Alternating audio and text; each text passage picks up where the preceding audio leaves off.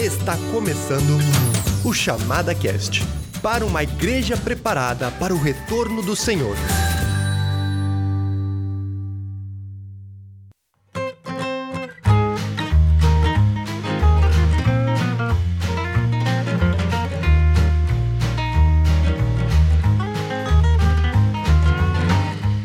Então tá, pessoal, estamos mais uma vez aqui para gravar esse chamada cast. Meu nome é Stephanie Urivondrasek e eu tô aqui com sempre presente Daniel Lima. Bem-vindo, Daniel. Obrigado, Stefano. Obrigado aos ouvintes por participarem conosco desse bate-papo. O tema é interessante e o nosso convidado acho que vai ter bastante coisa para gente para contribuir para nossa conversa aqui. Estou bem animado. Isso, e para dificultar as coisas, temos mais uma vez um convidado chamado Daniel, mas dessa vez é Daniel Matos. Daniel Matos, muito bem-vindo ao nosso Chamada Cast. Olá, Stefan. Olá, Daniel Lima. Né? É um prazer muito grande estar aqui com vocês. Né? E hoje, para a gente falar de um tema denso, que é o problema da morte e o sentido da vida. Vamos lá. É isso aí, respondendo todas as questões filosóficas do nosso tempo, né? De onde eu vim, para onde eu vou, né? Então, se você tem essas dúvidas, hoje é o dia de você sanar todas essas dúvidas. Quem dera, quem dera tivesse um podcast que pudesse fazer isso, né? Mas é uma é só uma pequena pretensão da gente tocar nesses assuntos talvez meio meio sombrios aí da nossa vida e tirar uma tirar nossas as verdades bíblicas, né, as quais a gente pode aplicar e moldar a nossa vida. Beleza, gente. Antes Daniel Matos, poxa, vou ter que me esforçar para isso. Antes Daniel Matos de de você se apresentar aí, de você contar um pouquinho mais da tua da tua caminhada, eu quero chamar aqui o nosso tempo de recados. Fique ligado agora nos recados da chamada.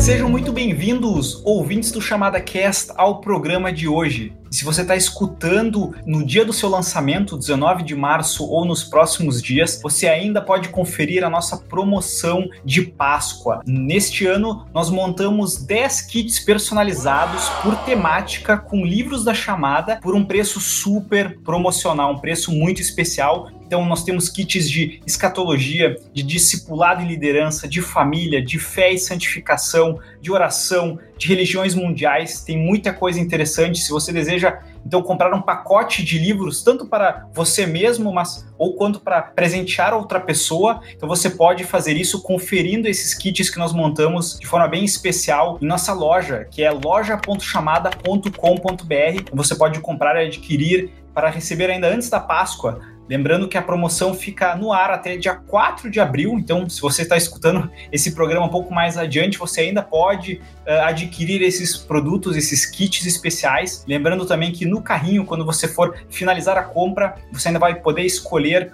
um brinde muito legal, muito bacana, gratuito para você receber junto com esse kit. Também gostaria de lembrar que, se você ainda não se inscreveu para um dos nossos cursos de teologia, você ainda pode fazer isso. Nós, nesta próxima segunda-feira, dia 22 de março, começará o curso Quem é Jesus?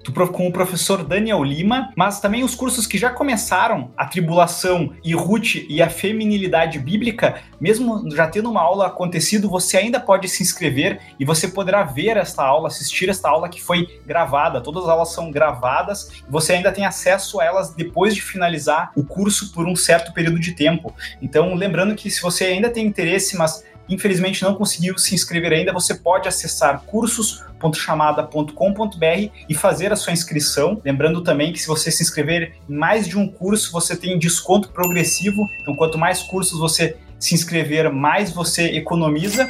Você também já pode se inscrever para os cursos que vão começar só daqui a um mês e pouco. Nós já temos toda a nossa grade de cursos do semestre ali, então você pode fazer a sua inscrição. Serão nove cursos no total oferecidos. Então, então entre em cursos.chamada.com.br para saber mais informações. Por hoje era isso. Quero desejar a todos vocês um ótimo programa e até a próxima.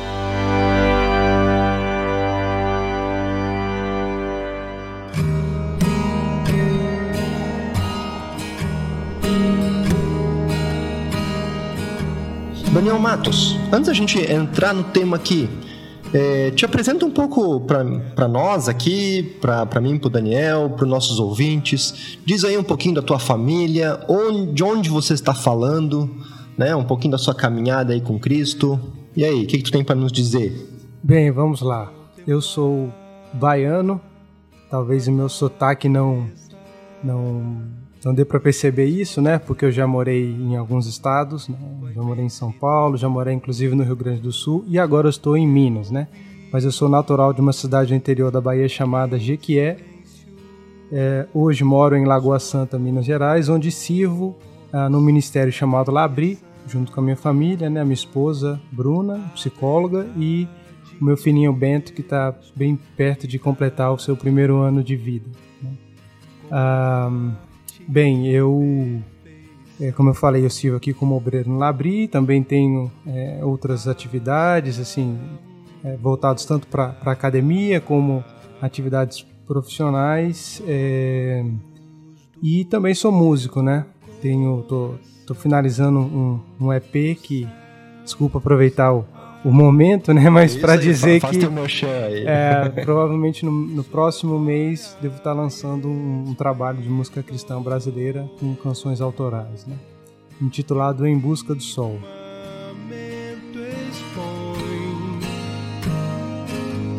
As obras de suas mãos, meu Deus Cara, onde é que, se o pessoal quiser escutar tuas músicas, onde é que encontra? Então, o lançamento vai sair nas principais plataformas digitais, né? Então, assim, é, por enquanto, precisa acompanhar esse processo, né? É, me encontrem no, no, Instagram Daniel Matos MCB, né? De música cristã brasileira.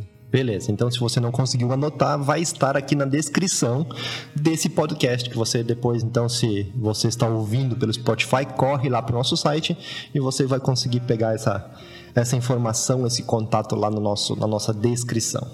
Legal, cara. Você tinha me falado, assim, falar um pouco também sobre a caminhada cristã, né? Então, eu sou filho de, de, de, de pastor, né? Hoje já é pastor jubilado da igreja metodista wesleyana, e, e aí ali, digamos, foi todo o meu, meu, meu berço e, e, a minha formação cristã, né? E hoje eu congrego né, na, na Igreja Esperança, que é uma igreja aqui em Belo Horizonte. Inclusive, é um dos pastores, né, o pastor presidente né, que dirige a igreja, é o pastor Guilherme de Carvalho, que é também dire, diretor do Labri Brasil, que é uma uhum, igreja uhum. é, de tradição mais reformada. Né? Bem, essa é a minha trajetória cristã e também eclesiástica. Né? Bacana, bacana. É, Daniel, é, no, no, nos conta um pouquinho o que, que é o Labri, o que, que é esse ministério onde você está inserido hoje. Quanto tempo você está aí agora? Então, já estou completando quase dois anos. O Labri, é, vamos começar com uma explicação com relação ao, ao nome, né? Que uhum. não é em português, é um nome, o título Labri é francês, né? É uma palavra francesa que significa abrigo. Né? O Labri foi fundado nos Alpes Suíços no, no, ano de 1955 pelo casal Francis e Edith Schaefer, né? Francis Schaefer e Edith Schaefer, que são é, muito conhecidos, sobretudo uhum. o Francis, né? Já tem muitos livros dele traduzidos para o português. A Edith também escreveu bastante, mas ainda nós não temos muitas traduções para o português. Eles iniciaram uh, esse trabalho lá nos Alpes Suíços. O, o, Francis Schaeffer ele foi pastor presbiteriano, missionário também, e durante um certo momento da vida ele teve uma crise de fé daquelas que bem sérias, né, e que uhum. foi de fato um divisor de águas para a vida dele. E uma das respostas que ele encontrou nessa crise de fé foi, é, na verdade, o resultado foi a criação do Labri, né? Porque a ideia era se o cristianismo é real e as verdades cristãs elas dão conta de, de toda a, a realidade e as dimensões da vida, então a gente precisa encontrar um, um, ministério onde a gente possa tanto viver isso como poder explorar todo esse, todas essas ideias, todas essas dimensões e aspectos da vida. E aí eles foram para a Suíça, é uma história muito, muito bonita. Inclusive tem um livro intitulado Labri, que foi escrito por Edith, que uhum. conta como é que eles é, iniciaram, né? Foi um trabalho assim muito muito bonito, assim, Deus foi abrindo as portas de forma muito milagrosa e aí eles até hoje ainda tem esse chalé lá, né? São alguns chalés no, na, na Suíça, onde eles começaram ali a receber pessoas que são chamadas de estudantes, pessoas de todas as idades, para que pudessem ter um ambiente de hospitalidade né? e que as perguntas e dúvidas honestas que eles traziam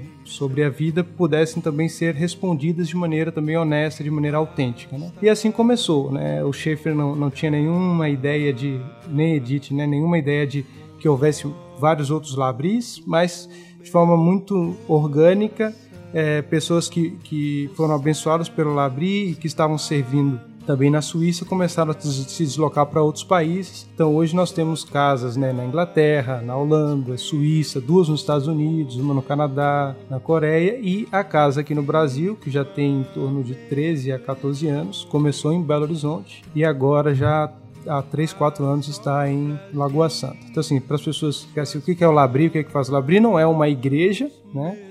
Todos os obreiros têm as suas, suas próprias é, igrejas e, e, as pessoas que vêm para cá, os estudantes também vêm de vários lugares do Brasil e de vários contextos denominacionais, né? E o que, que a gente faz aqui? A gente tem experiência de hospitalidade e de reflexão cristã. Então a gente vive junto por um determinado período, às vezes é um retiro de final de semana, ou às vezes é uma ou duas semanas que a gente chama de nanotermos de estudo, onde a gente tem é, acompanhamento, mentoria e um espaço para a gente conversar sobre temas gerais da vida, como esse que a gente vai falar hoje, né? Que surgiu a partir de uma palestra do Labri. Legal. E, assim, é, e quem normalmente. Desculpa eu, eu fazer uma de curioso aqui, né? Mas qual é normalmente o público que vocês atingem? Assim, por exemplo, ah, é, são pessoas que estão com crise de fé ou são pastores que estão querendo dar uma, uma trégua e, e, receber um pouco da palavra? Então, bem interessante até você falar sobre isso. Eu vou aproveitar a oportunidade, peço até licença para vocês, porque a gente vai ter uma no segundo semestre uma atividade específica para pastores e líderes, né?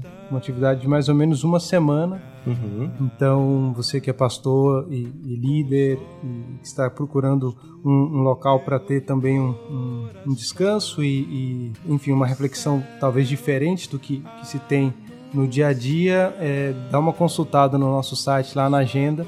A gente espera que, se Deus abençoar e, e a pandemia estiver controlada, a gente possa, de fato, é, receber os pastores e líderes para essa atividade aqui. Respondendo agora diretamente sua pergunta, é, o que, que a gente percebe? Né? A gente tem, como eu falei, vem para cá pessoas de vários estados, de idades muito diversas e, e, fases de vida também muito diferentes. Mas, é, talvez se a gente tivesse que pensar numa ideia assim de um recorte, né? A gente não faz essa a gente não parte dessa premissa, né? A gente, um, um dos princípios básicos do Labri, desde a da época dos Schaefer, é que a gente, toda vez que a gente vai abrir a casa, a gente ora para que Deus traga as pessoas que Ele quer que venham para cá. Né? Uhum. Então a gente não, não faz nada de forma intencional para que venham pessoas do tipo A ou do tipo, enfim, B. E aí o que a gente percebe é que como o Labri tem essa tem também como tradição fazer uma crítica cultural, né? Então é olhar a vida a partir do cristianismo de maneira muito profunda, mas dialogando com a cultura, dialogando com é, a, a, filosofia, dialogando com, com questões que, que, que estão aí tão presentes, percebe-se que muitos universitários vêm para cá, né? ou pessoas que estiveram em contextos universitários, porque quando é, muitas vezes na igreja eles algumas discussões ainda não, não estão presentes, né? Uhum. E aí quando ele chega no contexto universitário, aí às vezes uma crise de fé se coloca porque ele não consegue dialogar com aquelas com aquela Uh, aquelas questões tão diferentes, até a forma como é exposta, né? Então, digamos que teríamos assim um público é, de pessoas que estão envolvidas, envolvidas em contextos universitários. Uhum. Seria uma, um público maior, talvez. E vocês, é, eu, é, só para talvez deixar o pessoal um pouquinho mais a par, é, em primeiro lugar, é, se alguém quiser saber mais sobre o Labri, aonde procura? Tem um site? Temos o nosso site, né, que é o, o labri.org.br. Só você botar Labri Brasil vai no, no Google que você vai encontrar com facilidade, né? Uhum. Então ali tem todas essas informações explicando o que é o Labri, é, onde a gente está, é, as atividades que a gente tem, os vários eventos. Que legal, cara, que legal mesmo. É, eu tive a oportunidade de, de ir em um, um, ou dois encontros aqui, né, do Amigos do Labri, aqui, aqui no Rio Grande do Sul, né, e realmente é, é algo muito muito importante, né? Mas um ambiente muito gostoso de, de participar. Então, se você conhece, quer conhecer um pouquinho mais da Bri, vale a pena né, é, é, estudar um pouquinho mais e conhecer, talvez começar a criar um relacionamento com esse ministério tão, tão bonito. Legal, legal, legal. Vamos lá? Vamos entrar no nosso tema agora, devidamente apresentados.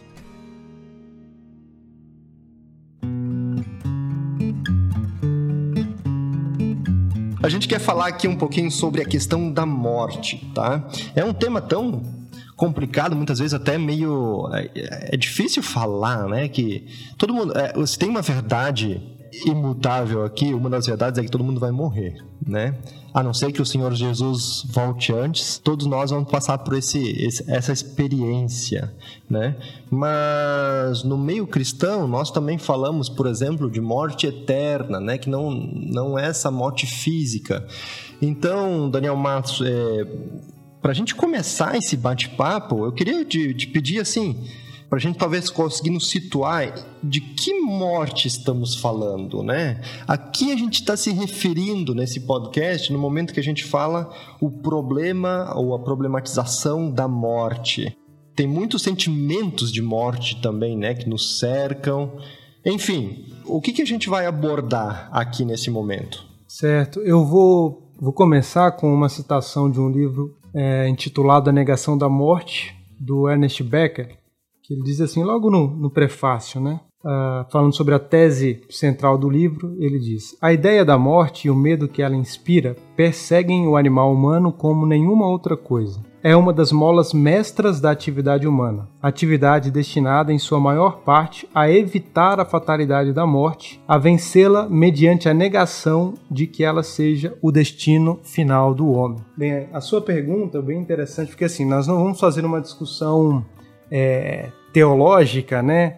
É, assim, pensando na, na morte, mas em termos, digamos assim, mais escatológicos, né? Uhum, uhum. Mais para o futuro. A ideia é a gente pensar na angústia que nós temos como é, seres que tenha consciência que a morte, é, como você falou, vai ser o nosso caminho. E não apenas ter a, a consciência disso, mas que a gente acaba estabelecendo formas de vida que procuram suprimir o medo e o terror que muitas vezes nos, é, nos vem quando nós nos deparamos com é, essa angústia, né? Uhum. Então o que a gente vai discutir um pouco é um pouco é essa questão de que a morte ela é um problema para o ser humano no sentido de que o ser humano, diferente dos outros animais, ele tem essa consciência de si, tem a consciência do seu destino e que ele precisa resolver essa angústia, né? Ele precisa resolver esse problema. E isso está muito relacionado com o sentido da vida. A forma que ele vai responder o problema da morte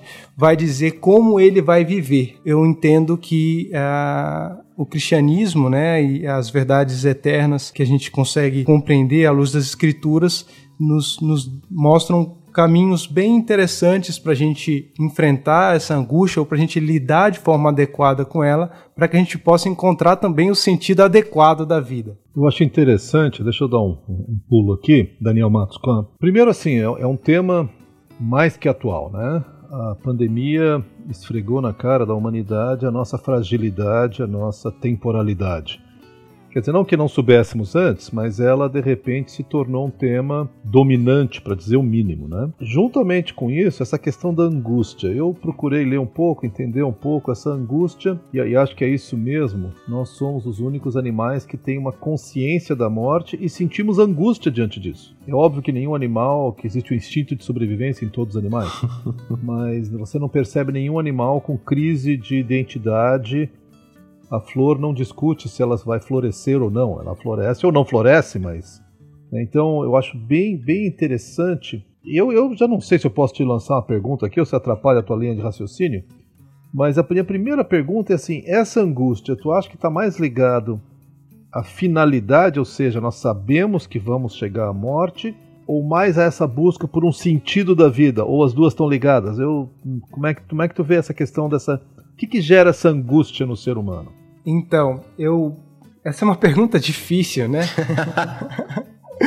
Mas ela é, é muito desculpa. boa, ela é muito boa. Assim, eu não, eu não sei se eu vou conseguir respondê-la de forma direta, é, mas eu diria o seguinte: provavelmente parte dessa angústia está que a morte escancara, como você falou, e o momento da pandemia deixa isso ainda mais evidente, que é a nossa posição como seres finitos. Desde a queda, nós vemos que nós não queríamos estar nessa posição, a gente queria algo mais.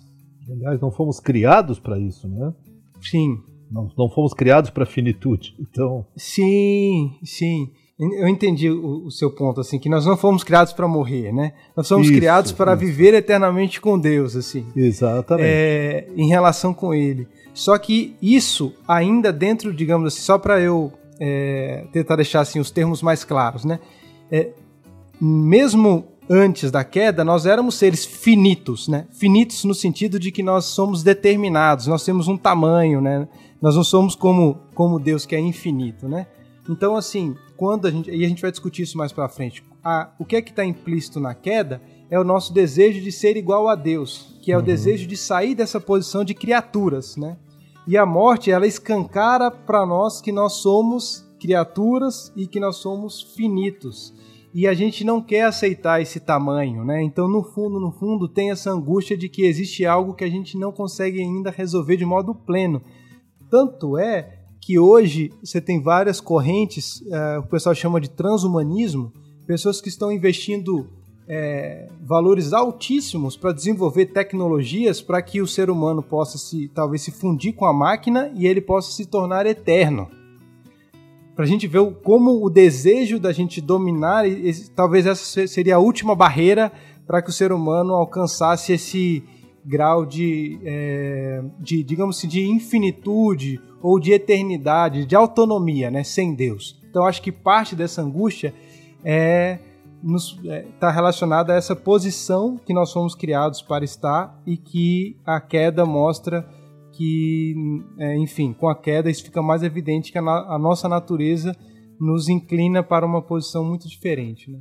É, eu acho interessante porque retoma a própria proposta de Satanás no Éden. Sereis como Deus. Exato. E isso continua sendo o nosso anseio, nosso desejo, nossa. Nós continuamos perseguindo essa divindade, por assim dizer, né? E interessante, Daniel, que tanto retoma esse ponto, porque isso entra na conversa, né? Porque Eva vai falar: não, se a gente vai comer, a gente vai morrer, Deus disse que a gente vai morrer. Aí a serpente vai falar: não, não é bem isso, né? Não é que vocês vão morrer, é que vocês vão ser igual, iguais a Deus e tal. Então, assim, meio que desloca e ali já estava presente de alguma forma essa questão da morte. Pois é, eu acho que aqui, desculpa te interromper tanto, Daniel Matos, mas uh, eu acho que ali existe essa semente, porque alguém numa leitura assim mais superficial pode dizer Tá vendo? Não morreu. Satanás disse que não ia morrer e não morreu. Ou morremos?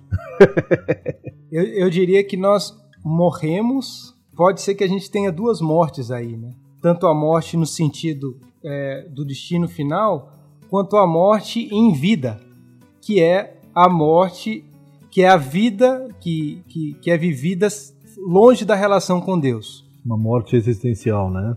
Sim, sim. Se você. Porque a, a ideia da, da. Como eu tô falando dessa questão da morte que está acontecendo agora, é se nós vivemos uma vida é, que não está. Que não é vivida de fato dentro dessa relação com Deus, é, a gente está vivendo, na realidade, uma sobrevida com medo da morte. E não a vida que venceu a morte que a gente tem acesso pela graça de Deus por intermédio do sacrifício de Jesus. Mas eu acho que a gente já está antecipando aqui, o Stefan deve estar assim, não, espera um pouco, vamos lá. Nós já vamos estragar a ordem dele, porque eu, eu preciso dizer, depois o Stefan pode avaliar aí, que nessa hora, eu, recentemente preguei sobre aquela palavra do eu sou de Jesus ali em João 11. Eu sou a ressurreição e a vida. Não é eu serei, não é eu farei as pessoas ressuscitar, não é uma promessa escatológica, ela é uma promessa presencial, atual. Eu sou. Acho muito interessante isso, em contraponto com essa nossa sobrevida ou essa vida morta que nós continuamos vivendo, né? Exato.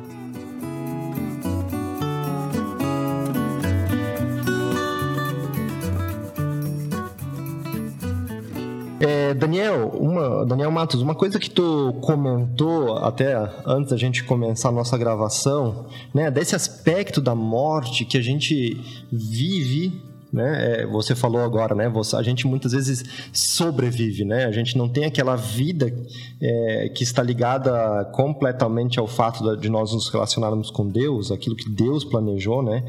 A gente vai sobrevivendo, né? E você é, comentou, né? A gente trocou uma ideia aqui sobre essas é, mortes parciais ou esses sentimentos de morte que nós enfrentamos, né? É, fala um pouquinho sobre isso, assim, como é que a gente pode abordar esse, esse aspecto? Sim, sim. Então a gente pode pensar, né? Ah, o nosso tema, a gente colocou a morte então agora para o presente, né? Então não é algo que a gente está olhando distante, não. É algo que a gente carrega no dia a dia. Às vezes a gente tem mais é, percepção disso, às vezes isso fica meio encoberto, mas em algum momento isso aparece, né? Mas também é, há uma morte que a gente poderia pensar como uma certa morte parcial, né? Vamos pensar assim na vida cristã. Há algo que a gente precisa deixar de fazer e algo que a gente precisa fazer. Há uma pessoa que a gente deve deixar de ser e outra que a gente deve ser. Então a gente está nessa transição, né? E às vezes a gente não se dá conta de que muitas vezes, é, que em muitos aspectos da nossa vida é, envolvem decisões que significa que de fato a gente vai morrer para determinadas realidades, que a gente vai morrer para determinados contextos, né? Não, não significa que aquilo estará totalmente fechado mas que a gente precisa tomar uma posição de, de seguir e não olhar para trás, né? Então, me parece que existem várias mortes parciais que a gente não se dá conta que a gente está enfrentando isso e a gente quer o melhor dos mundos, assim, a gente quer ter tudo, mas não dá para ter tudo. Algumas coisas de fato a gente vai ter que renunciar nessa nossa caminhada, né? E aí a gente vai percebendo que de forma quase que simultânea o trabalho do Espírito Santo nas nossas vidas é fazer que, a partir do momento que algumas coisas vão morrendo, e ele vai nos ajudando a fazer com que essas coisas morram, outras vão florescendo e surgindo que a gente nem imaginava, né? Então eu acho isso bem interessante, a gente se dá conta de que a vida cristã envolve primeiro uma morte total, assim, de saber que agora a gente vive essa vida que Cristo nos deu por graça, então aquela outra vida a gente, que a gente estava morto já foi mas que, é, como nós estamos nesse processo de, de santificação, de crescimento, de amadurecimento, isso vai envolver ainda uma série de mortes parciais, né? E a gente precisa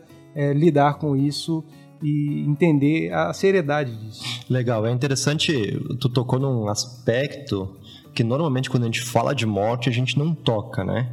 Porque para é, em geral, seja seja num âmbito cristão, né, ou num âmbito não, que não conhece o Senhor e as pessoas, né, que tem outras filosofias de vida, né, crenças. É, morte é sempre algo totalmente negativo, né? É totalmente é, algo que a gente precisa evitar ao máximo, né? A gente vê todas essa, essas práticas até de culto ao corpo, né? E o que você falou, né, de tentar de alguma forma criar uma harmonia entre nossa mente e a máquina, são tudo artifícios para evitar essa morte. Mas você fala aqui da morte, essas mortes parciais, quase como uma coisa boa, né?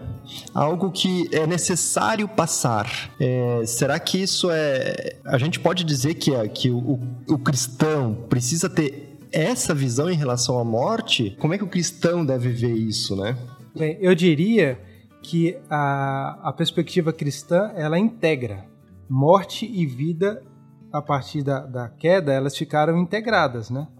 É, a gente vai perceber isso tanto no sacrifício de Jesus, né, que foi a morte que, que nos deu a vida, como também no próprio, nos próprios sacrifícios que eram feitos no Antigo Testamento, né, que envolviam a, para a, a, a prática de sacrifícios uhum. de animais. Né? Então você vê que tem sempre essa dinâmica morte e é, vida. Só que a gente tem a, a tendência humana de polarizar, né? Não é só agora que a gente faz isso, né? Apesar de que a gente vive num momento de intensa polarização, mas desde muito tempo a gente quer esticar um dos lados, porque toda vez que a gente estica um dos lados, parece que a gente tem mais controle sobre aquilo que a gente está esticando, né? Verdade, então, assim, verdade. o que é a morte? A morte é algo absolutamente ruim, tudo de ruim a gente joga lá pro lado da morte e tudo de bom a gente joga pro lado da vida. Só que a gente não tem mais essa escolha. Aí a gente precisa integrar essas duas coisas. Então eu diria sim que é, eu diria que duas coisas e isso que é difícil é a morte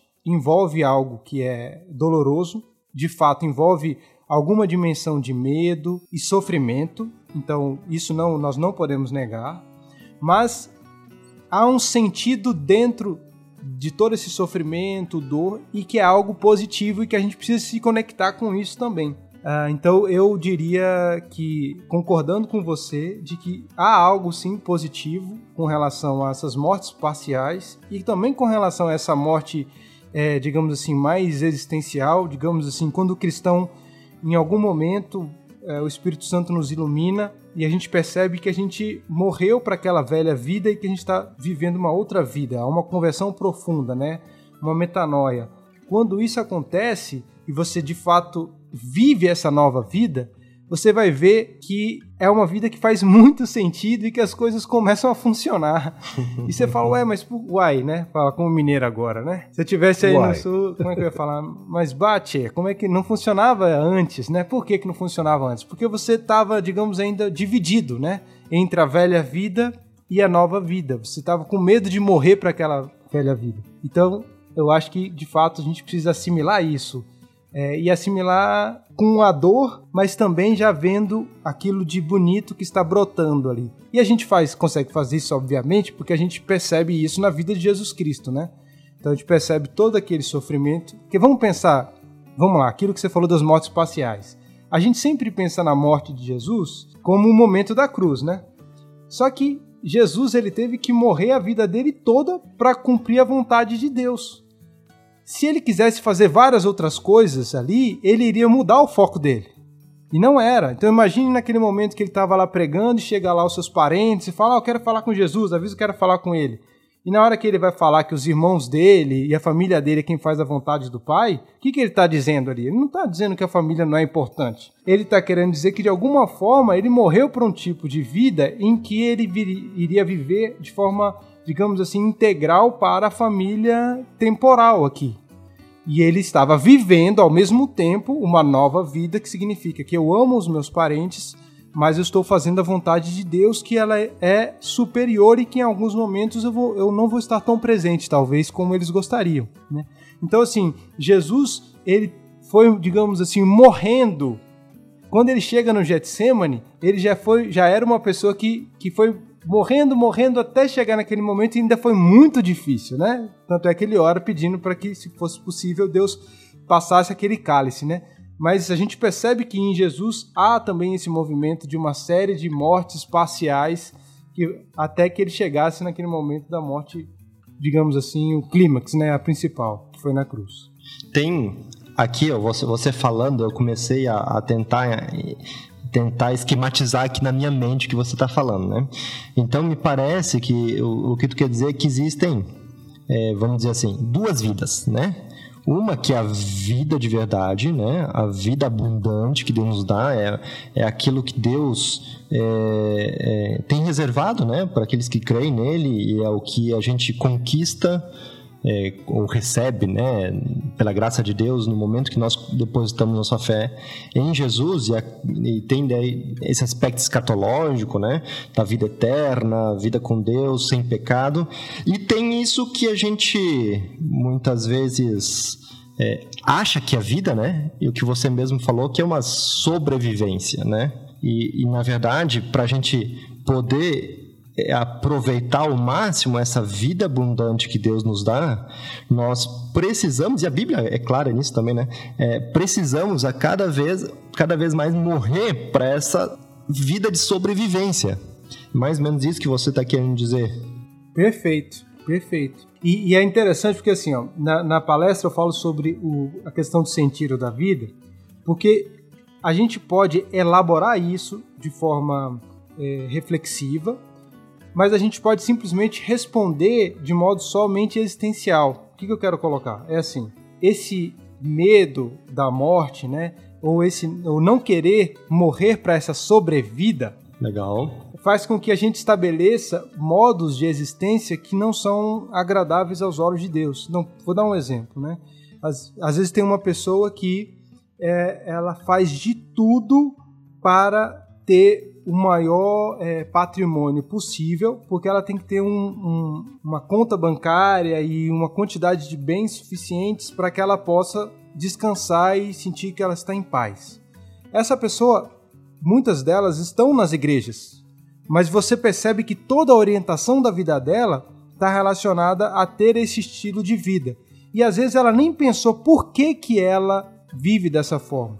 No fundo, tem essa angústia desse medo de, por exemplo, de, de talvez não ter aquilo que ela gostaria de ter num determinado momento, uhum. ou de ter algum tipo de restrição, que é também uma experiência de morte. Porque na hora que eu falar, ah, eu gostaria de ter isso e eu não posso ter, de alguma forma é como se eu estivesse morrendo para aquela vida que eu gostaria de ter. Então eu me vejo de forma inferiorizada.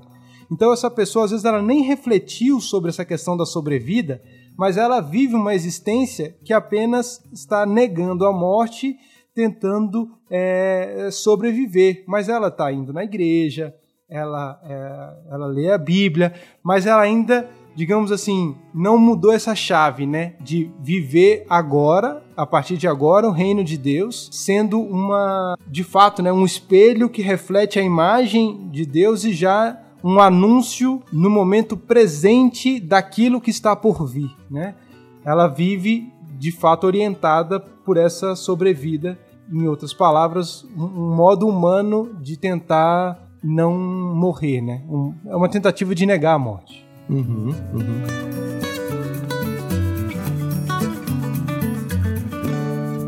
Não, não, eu acho interessante porque mesmo quando você a gente entra agora não agora, mas nesses últimos momentos, essas últimas décadas aí, na, na, na pós-modernidade, uh, não sei se dá para definir isso como um movimento único, mas assim, como uma, uma, um grande movimento, é muito interessante porque a tendência é de relativizar muita coisa. Mas eu volto para aquela expressão da angústia, existe ainda uma tentativa de, de sufocar essa angústia. O, o, o ser humano continua tentando dá um jeito nessa angústia, dá um jeito nessa morte. Se você pergunta, ele fala: não, não, não existe nada, mas eu ainda quero ou eternizar minha vida de alguma maneira. A gente pode se comparar às vezes com os faraós que embalsamavam o corpo para a próxima vida, né? E, e, e, quando Daniel Matos nos fala desse, desse movimento de pessoas que estão querendo unir sua consciência à nuvem da internet, não sei, para se eternizar, é a mesma coisa. Ou então as pessoas abandonam isso e se jogam no aqui e agora no movimento de anestesia. Eu quero anestesiar essa minha angústia da morte. Então não é propriamente negando a morte, porque ela é inegável, mas é fugindo dela, uh, fazendo de conta que ela não existe. Não sei se eu estou correto a pensar assim. Sim, sim, você está absolutamente correto. A gente vive uma cultura, por exemplo, muito voltada para o entretenimento, né? Que é uma cultura assim muito estética, de muitas sensações. E tudo isso são modos de, de, de, de fazer uma espécie de. Funciona como se fossem analgésicos psicológicos, assim. Então, assim, a gente está todo o tempo preso nessa rede de entretenimento que faz com que a gente não encare de frente a experiência da morte. E aí você vai ver como é frequente em várias pessoas que quase morreram. Elas falarem assim: nossa, essa experiência que eu passei realmente mudou a minha vida, fez eu olhar algumas coisas e como eu estava vivendo e como muitas vezes eu fazia escolhas fúteis e como eu perdia meu tempo com coisas que não tinham tanto valor assim. E agora eu consegui ver, mas ela teve que quebrar esse, essa frequência que ela tava para que ela pudesse perceber que a vida que ela vivia na realidade era uma uma sobrevida, né? E aí é, um, é uma questão que acho que é importante a gente falar, principalmente para cristãos, é porque nós fomos chamados para viver uma vida e ter a vida que Deus nos dá é uma vida em abundância, né? Então, ainda que dentro desse contexto que a gente está da queda, né, e entre o já e o ainda não, em que as últimas coisas ainda não aconteceram, mas nós já temos, já vivemos de alguma forma uma antecipação disso, nós deveríamos espelhar isso de forma muito mais evidente, assim, né? Tanto de forma individual, assim, a nossa vida deveria ser uma vida que teria muito mais cor, muito mais sentido, floresceria muito mais, como também os nossos contextos eclesiásticos, de muito mais exuberância, porque nós estaríamos. É, seria resultado de uma, de uma experiência de vida plena maior do que muitas vezes a experiência que a gente tem, que é uma experiência ainda com muitos medos. E aí, desses vários medos, eu destaco que o medo da morte talvez seja o principal, que está ali no âmago que faz com que a gente queira ter muitas coisas, ter um reconhecimento ou ser uma pessoa assim ou assada, ou ao invés de nós renunciarmos tudo isso para que a gente possa buscar a vontade de Deus para nós, né? Em primeiro lugar, e a sua justiça. Eu vejo duas coisas que são muito interessantes nessa, nessa nossa conversa, Matos. Uma delas é parece que nós vivemos uma aparente esquizofrenia, né? Você falou do entretenimento e de vez em quando alguém fala, cara, tô assistindo uma série, é, é ótima para passar o tempo.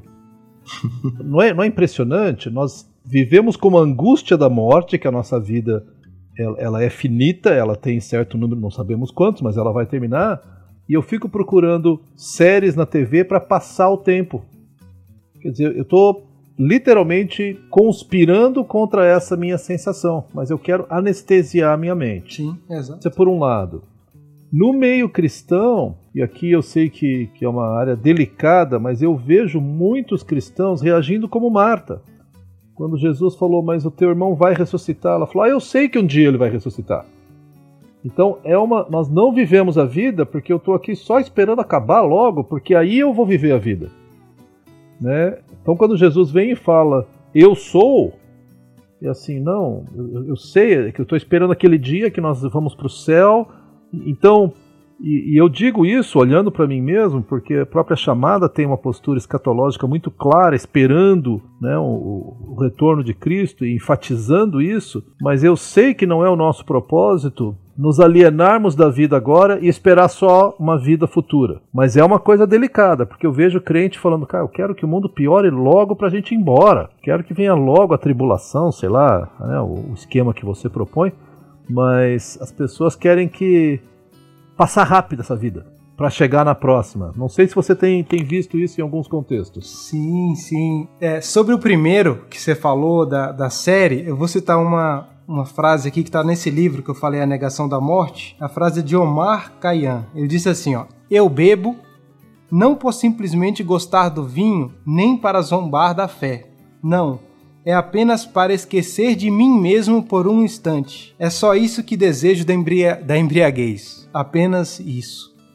Então, assim, realmente, toda essa questão de ou a bebida ou as drogas, ou mesmo a cultura de entretenimento para passar o tempo, é porque tem uma angústia existencial muito grande que a gente não está resolvida e a gente quer encobrir, e a gente quer passar o tempo, passar o tempo para, digamos assim, acabar logo isso, né? E aí, conectando com o segundo ponto, isso me parece muito diferente do estilo de vida que Deus quer que a gente tenha. Isso tanto no Novo Testamento como no Antigo Testamento. Pense muitas vezes que o povo, tá, o povo de Israel estava no exílio e Deus não falava para eles que era para eles ficarem chorando, lamentando, não. Eles tinham que plantar, eles tinham que, que ser bênção para aquele povo que estava é, oprimindo os israelitas naquele momento, né?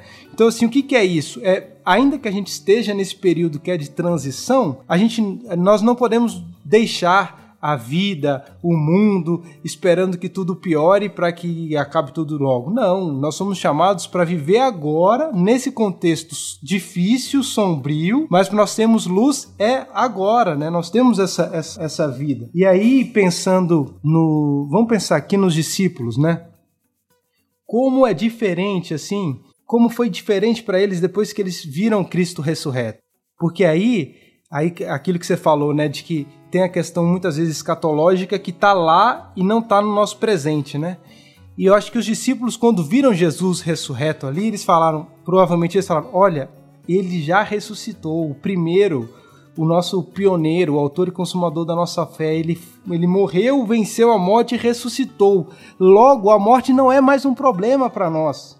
Ele já ele, ele é o sinal último, porque ele viveu a vida que ele deveria viver cumprindo inteiramente a vontade de Deus e ressuscitou. Logo, o que a gente vai fazer? A gente vai fazer a mesma coisa. E aí você vai ver que os discípulos que estavam acovardados, é, com medo, quando Jesus foi crucificado, Pedro negando e tal, você vê o que, é que aquela dezena de homens fez para a história da humanidade.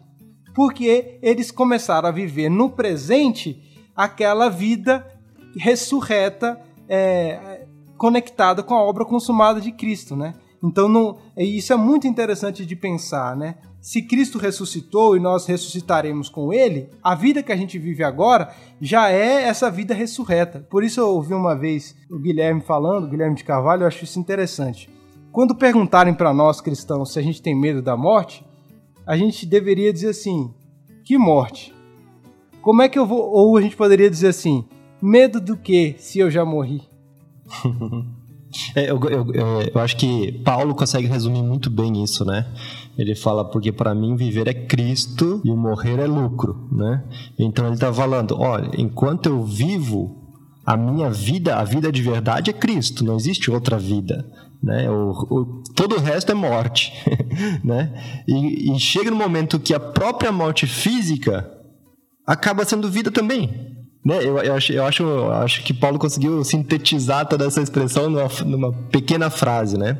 Mas pensando, pensando até nessa, nessa frase e nesse aspecto, a gente vê que mesmo dentro da igreja, né, existe um certo tabu para falar da finitude da vida. Eu estou dizendo aqui não, não da limitação dos nossos aspectos físicos aqui, mas assim, é, de que realmente a gente vai morrer, vai passar por essa experiência de morte final é, física, né? E, e, como você está dizendo aqui, muitas vezes a gente precisa, durante nossa vida, passar por esses processos de morte para a gente entender realmente o que é vida, né? A gente morre para nós mesmos, como a Bíblia fala, morre para essa semi-vida para viver a vida verdadeira, a vida plena que é Cristo, né? É, como é que a gente pode, talvez fazendo uma, uma, é uma pergunta aqui meio perspicaz, mas como é que a gente pode entender né, essa morte final física como algo positivo? Então, eu colocaria nos seguintes termos, né? Conectando agora com a, acho que a primeira resposta à pergunta que o Daniel Lima me fez, né? Ao nos depararmos com a morte física, é, nós temos tanto uma a gente tem uma, uma possibilidade de ter uma uma reflexão muito profunda sobre a nossa própria vida, né? Tanto é que a gente tem, é, eu acho que é um provérbio falando sobre a casa do luto, né? Por que, que qual a importância da casa do luto, né? Porque isso nos lembra da nossa condição. Se, se digamos assim, se nós não morrêssemos, né? Se nós não, não estivéssemos sujeitos à corrupção, é, nós que já somos, a, se nós que morremos e somos sujeitos à corrupção, nós temos a tendência de achar que a gente é mais do que a gente realmente é, e muitas vezes a gente quer assumir o lugar de Deus. Imagine se nós não morrêssemos e não tivéssemos sujeitos à corrupção. Uhum. Então, eu entendo que ter isso pode ser visto como algo positivo se a gente consegue conectar isso com quem a gente deveria ser diante de Deus. Né? Então, a partir do momento que a gente percebe que, né, é, a gente já não é, a gente já não tem mais os nossos 18 anos, que a gente começa a fazer uns a, é, começa a pegar alguns pesos assim, uns móveis e a coluna começa a doer. E aí já aquela tendência de falar, nossa, tô ficando velho e tudo mais. Isso pode até gerar uma angústia e, e em certo sentido é, é normal e é salutar que a gente passe por isso.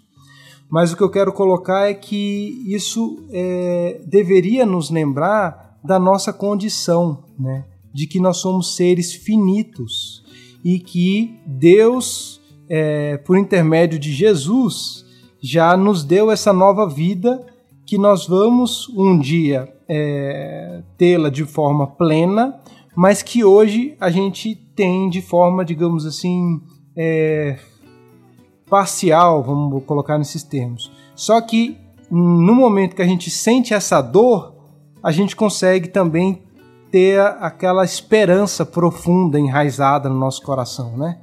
Então, por isso que eu entendo que até mesmo a morte física e, essa percepção quando ela vem para a gente, essa uhum, angústia, uhum.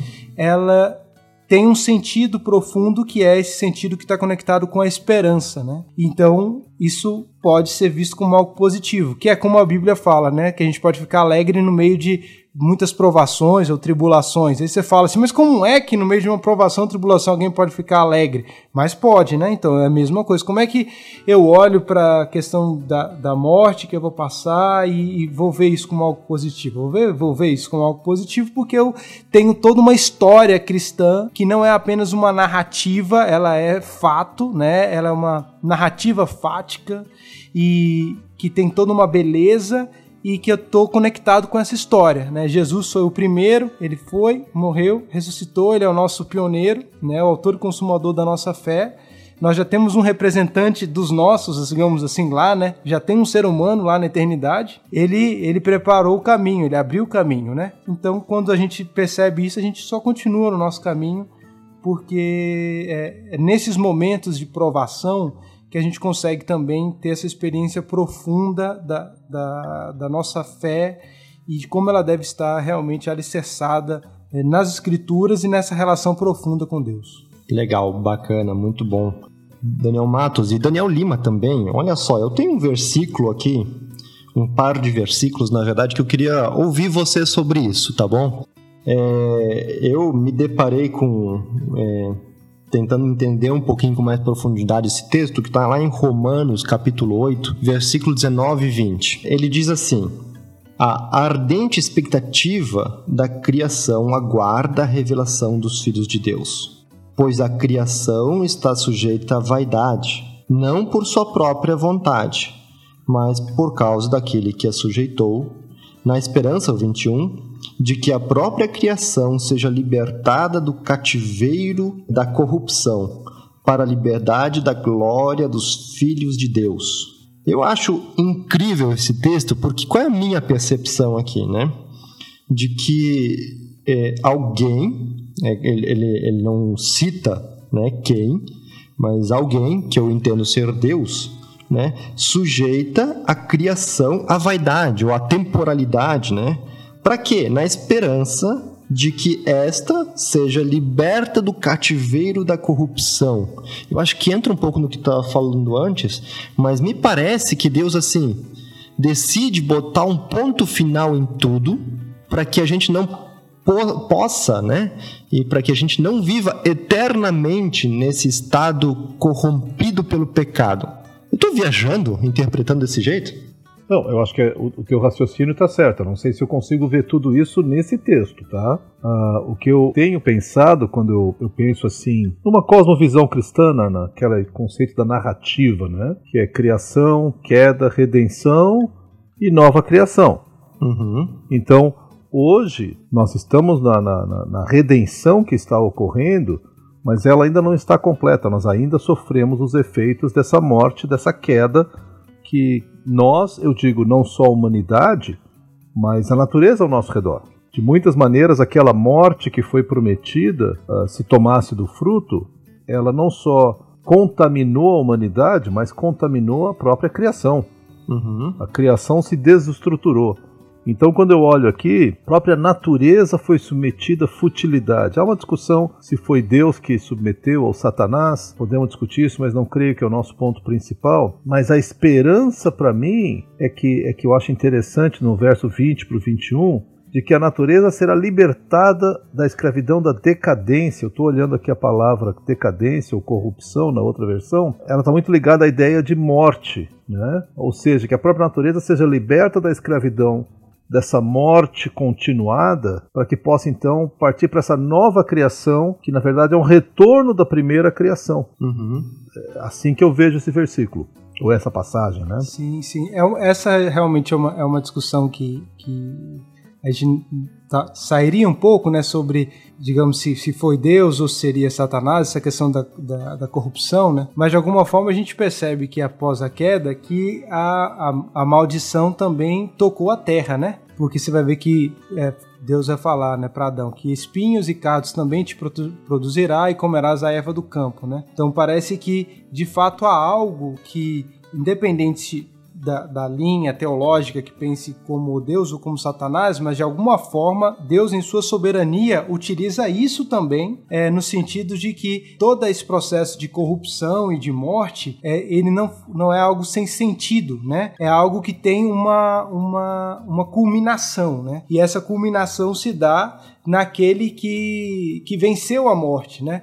E aí é, é muito interessante, eu vou pe pedir licença para fazer uma citação, porque é, isso não é apenas algo que está dentro do cristianismo, né? mas toda essa questão daquele que vence a morte está presente em religiões muito antigas, inclusive no mesmo contexto de Jesus. Né? Olha que interessante essa citação. Né? A pesquisa daquele mesmo livro, A Negação da Morte. A pesquisa antropológica histórica também começou no século XIX a mostrar um retrato do heróico desde as eras primitivas e antigas. O herói era o homem que podia entrar no mundo espiritual, no mundo dos mortos e voltar vivo. Tinha seus descendentes nos cultos misteriosos do Mediterrâneo Oriental, que eram cultos de morte e ressurreição. O herói divino de cada um desses cultos era alguém que tinha voltado dos mortos, e como sabemos, hoje, com base na pesquisa de mitos e rituais antigos, o próprio cristianismo era um concorrente dos cultos misteriosos e saiu vencedor, entre outras razões porque tinha ah, em destaque um homem que curava, tinha poderes sobrenaturais e havia ressuscitado. O grande triunfo da Páscoa é o grito da alegria que Cristo ressuscitou, um eco da mesma alegria que os devotos de cultos secretos demonstravam em suas cerimônias de vitória sobre a morte. Bem, o que, que, que eu quero trazer com essa citação? De alguma forma, todas as, as religiões antigas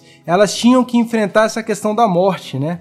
E essa questão da morte que estava permeado, permeado em toda a estrutura da, da criação, em toda a natureza como um todo, né? E aí tinha a figura de um Deus que resolvia essa situação, né? E aí, vamos pensar aqui agora, né? Como o Stefan colocou, a gente tem a, a, natureza que a criação que tem expectativa para a revelação dos filhos de Deus e, e para aquilo que está por vir. É, e aí a gente tem e a gente pode viver essa nova vida agora porque a gente tem aquele que faz a ponte, né? A gente tem a conexão. A gente tem Jesus Cristo, e, e, e aí o autor não trabalha, o autor não é cristão, mas a diferença de, do cristianismo para essas várias outras religiões é que Jesus Cristo realmente existiu. Nós temos de fato um homem que historicamente existiu e, e ele ressuscitou, e isso fez com que os discípulos vivessem aquele mesmo estilo de vida de Jesus, né? Então, é interessante pensar que toda essa questão da corrupção da natureza, que faz com que é, traga dor e sofrimento, ela tem uma culminância, né? Toda essa morte, ela é resolvida por intermédio da morte de Jesus Cristo e nós partilhamos disso quando nós nos conectamos com essa morte e também com essa vida que a gente recebe pela graça. Eu acho interessante a gente observar duas coisas nessa, nessa sua fala. A primeira delas é que, no, em última análise, se aquele que submeteu a natureza à morte foi Deus ou o diabo, ela é um pouco vazia, porque ainda que o diabo tenha sido, Satanás tenha sido agente, Deus foi aquele que decretou, ou para não entrar no debate aí reformado, no mínimo que ele permitiu. Ou seja, por mais que Satanás procure corromper o plano de Deus, Deus utiliza esse plano, mesmo como tu citaste os mitos. Os mitos poderiam gerar dúvida em alguns cristãos, dizendo: tá vendo, o cristianismo é só mais um mito, mas o nosso é de verdade. Quer dizer, Satanás fez toda essa, essa promoção desse lidar com a morte, mas o cristianismo e a pessoa de Cristo, essencialmente, se apresenta como a resposta desse anseio. E, e por isso que eu, eu, eu gosto da ideia quando ele fala aqui na esperança de que a própria natureza será libertada da escravidão da morte para a gloriosa liberdade dos filhos de Deus. Então, a gente percebe que Satanás, como e isso é um debate muito maior, é claro, né? Mas muita gente, até cristãos, pensam no Deus bom, Deus mal, que não é nem cristianismo, né? Nós temos um Deus soberano e um servo rebelde, poderoso, é um ser sobrenatural, mas então por mais que ele apronte para atrapalhar o plano de Deus, Deus inclui as suas aprontações, por assim dizer, no seu plano soberano. Então, ah, isso, isso é uma, uma, perspectiva muito interessante, que de novo volta aquela narrativa da criação, queda, redenção e nova criação. É a restauração que Deus faz do seu plano original. Tem o versículo aqui de Gênesis, capítulo 3, versículo 22, eu acho que é, para mim, mim entra nessa jogada também, que é depois da queda, né?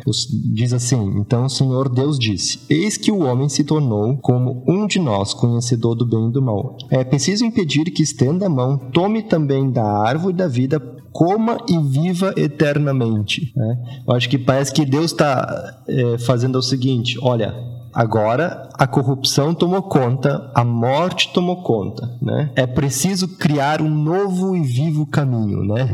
Não existe mais caminho nisso, né?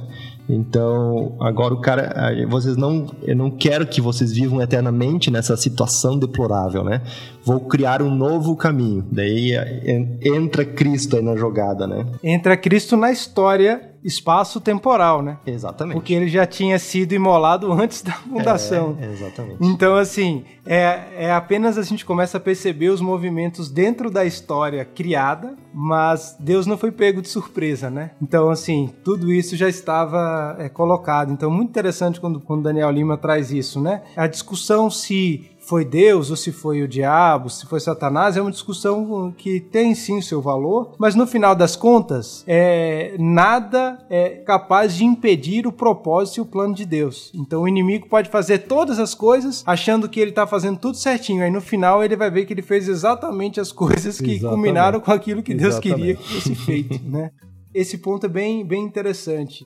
Esse texto que você traz também ele é muito rico, porque nós escolhemos conhecer do bem e do mal pelo lado do mal. Uhum. Porque a gente poderia ter a experiência de conhecer do bem, é, é, de, de alguma forma, de ter esse conhecimento só na relação com Deus, né? Então a gente escolheu o caminho mal. E aí, como a gente escolheu o caminho mal para ter esse conhecimento, a gente morreu. E aí é interessante pensar que que Deus desde o início não queria que a gente vivesse essa sobrevida, né? Essa vida gerada pelo medo da morte, né?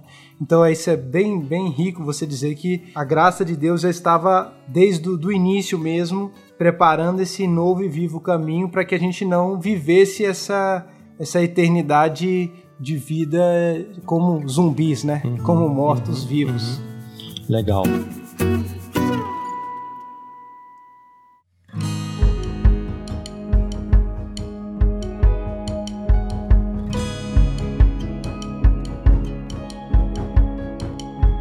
Daniel, para a gente finalizar essa, esse nosso bate-papo com tantos aspectos aí profundos, né, da, da palavra e também da, é, de aspectos do, do que, que é a vivência humana, né? Você fez uma palestra no Labri que está disponível até no, no YouTube, né? Depois a gente vai colocar aí para quem que tiver, tiver interesse na descrição também desse, desse podcast o link desse, desse vídeo. Você fala sobre morte, a, a problematização da morte. E ali você cita três momentos, né?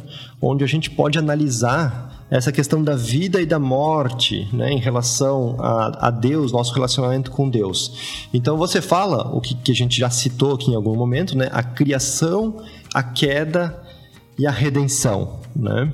É, tu conseguiria para nós aí sistematizar um pouquinho essa ideia e como é que a gente pode analisar a morte nesses três momentos? Sim, então na, nessa palestra eu falo sobre é, o problema da morte e a busca humana pelo sentido da vida, né? E aí eu tentei conectar isso nesses três momentos, assim, né? Então, na criação, nós temos o ser humano, é, e ali né, representado por Adão e Eva, onde tem uma busca de sentido que era orientada pela vida, né? Isso nós estamos falando antes da queda.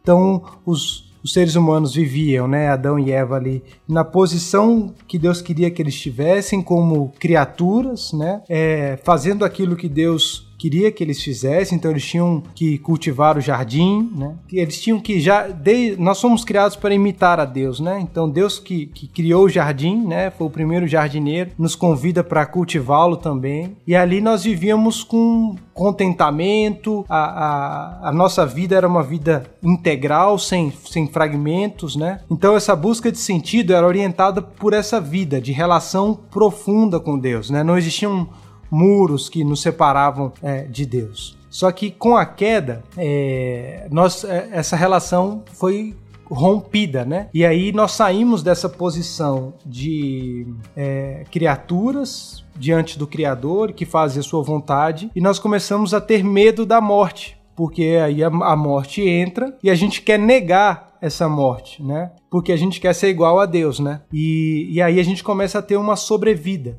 Né? E o sentido da, da nossa existência, ele é desorientado, porque ao invés de, de nós termos a vida como foco, a gente tem a morte e o medo dela, né? E aí a gente acaba encontrando e estabelecendo vários ídolos, é, vários heróis que fazem com que a, a morte possa valer a pena, né? Então, como eu falei até antes, por exemplo, você pode criar um ídolo de sucesso profissional, né? Então, assim, vale a pena eu não ter é, momentos com os meus filhos, vale a pena eu talvez não ir muito para a igreja, porque eu estou trabalhando muito para ser uma pessoa de sucesso, né?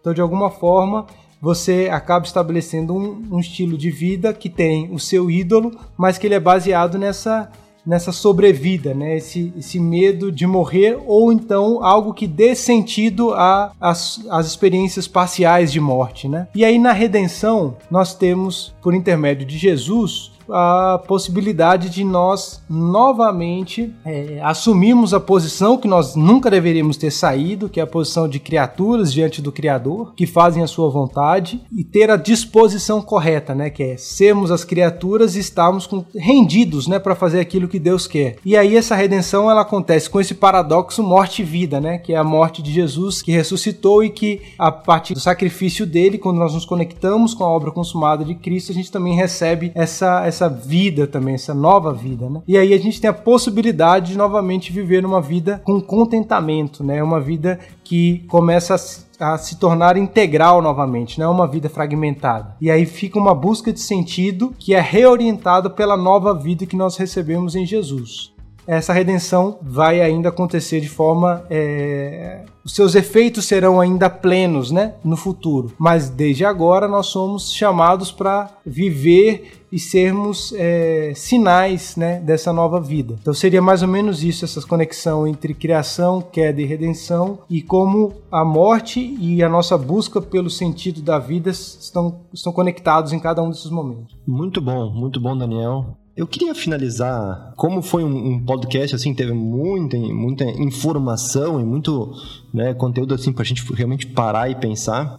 Talvez em, em, em, um parágrafo, se a gente fosse escrever, né? É, qual, ser, qual, seria a aplicação disso tudo? Como é que a gente pode definir isso? Né? Talvez que a gente deve morrer é aquilo que Deus fala, né? Deve, deve morrer para a carne, morrer para essa sobrevida e viver aquela vida que Deus tem planejado para nós? Bem, eu diria usando uma algo que é muito presente aqui no Labri, o, um dos principais livros do Schaefer, né, que é o Verdadeira Espiritualidade, ele fala que a vida cristã ela é vivida momento a momento. Né? Então nós somos chamados para viver essa jornada diária. Então assim, todos os dias nós temos que lembrar que a vida que nós temos é a vida que nós recebemos por graça por intermédio da morte de Jesus Cristo. E isso significa que ao recebermos essa vida e ao vivermos ou buscarmos por intermédio do Espírito Santo viver a mesma qualidade de vida que Jesus teve, né? Então sermos seus imitadores, nós estamos também morrendo para todas as nossas pretensões humanas de controle, dar conta de, de todas as situações, de achar que nós estamos numa posição que só Deus pode estar, né? Então, é, de forma muito prática, eu diria que é um, um chamado para uma vida que reconhece que nós morremos sim para o mundo e já estamos vivendo agora a partir do reino de Deus. Para ser ainda mais prático, é nós começarmos a pensar como nós tomamos as nossas decisões é, e como nós relacionamos essas decisões com isso, né?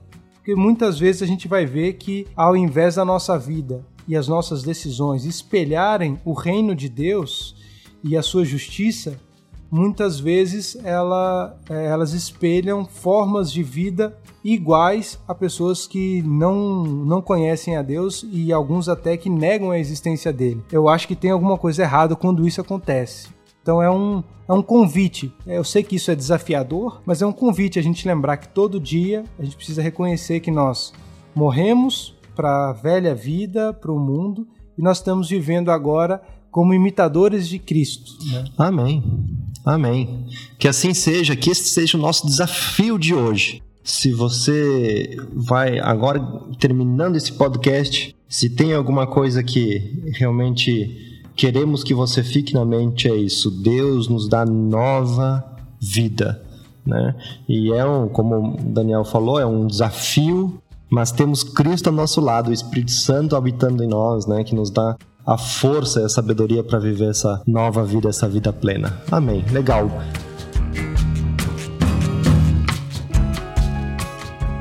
Daniel Matos, muito obrigado pela tua participação, pela tua disposição, né? Não só de ter esse tempo de gravação, mas também antes a gente algumas conversas que tivemos, né, para tentar alinhar isso aí e, e, realmente eu sei que é um você tem as suas os seus compromissos aí, então fica o nosso agradecimento e desejamos realmente que Deus abençoe o teu ministério, a tua família, o Bento aí recém numa uma nova vida, novinha em folha, né, para viver tudo aquilo que Deus tem tem para ele e para você vocês. Quero te agradecer, agradecer o Daniel também. Para mim foi um prazer. É, espero que essa nossa reflexão que fizemos juntos seja significativa né, pra, para os ouvintes. Que Deus nos abençoe para que a gente possa cada dia mais florescer essa nova vida e morrer para aquela vida que, que vivíamos antes, outrora, né? É, a partir dos parâmetros é, do mundo que está sobrevivendo com medo da morte. Agora a gente não precisa mais viver com medo da morte porque nós já ressuscitamos em Cristo Jesus. Então, vivamos essa nova vida. Amém. Daniel Lima, vamos terminar com, com um momento de oração. Então, isso, tanto pelos nossos ouvintes, também pelo é, Daniel Matos aí é, com, com o seu ministério. Vamos orar então. Senhor, nós nos alegramos, Pai, porque podemos nessa breve reflexão aqui observar o impacto marcante da morte no nosso viver, ao nosso redor, em nossa própria vida. Mas podemos também nos alegrar como o Senhor nos liberta dessa vida morta por meio da morte. Por meio da morte de Jesus, por meio da morte vicária de Cristo, mas também por meio do nosso abandonar desse nosso apego a uma sobrevida, nos entregarmos a uma vida que vem por meio de Jesus. Muito obrigado pela vida do Daniel Matos. Quero orar que o Senhor abençoe o ministério dele e que que esse processo de reflexão de desafio e de diálogo com a cultura, Pai, possa redundar em muitos frutos para o teu reino. É isso que eu peço, é isso que eu agradeço no nome de Jesus. Amém. Amém. Obrigado a todo mundo que esteve conectado em mais esse podcast e esperamos você em nosso próximo Chamada Cast. Deus abençoe. Olá, muito obrigado por nos acompanhar. O Chamada Cast é um podcast promovido pelo Ministério Chamada. Estamos realmente felizes por você ter escutado este programa. Clique em seguir na página de qualquer um de nossos episódios para ficar por dentro dos próximos lançamentos, recebendo uma notificação diretamente em seu WhatsApp. Siga-nos também no agregador de podcast de sua preferência. E, se você gostou do que ouviu, escreva pra gente comentando em nosso site ou em nossas redes sociais. Para mais recursos, perguntas, ou se você quiser saber mais sobre o Ministério Chamada, envie um e-mail para chamadacast@chamada.com.br ou entre em nosso site chamada.com.br. Ficaremos imensamente gratos se você nos ajudar a fortalecer o Chamada Cast, compartilhando nossos programas com seus amigos, familiares e conhecidos. Juntos, trabalhando por uma igreja preparada para o retorno do Senhor.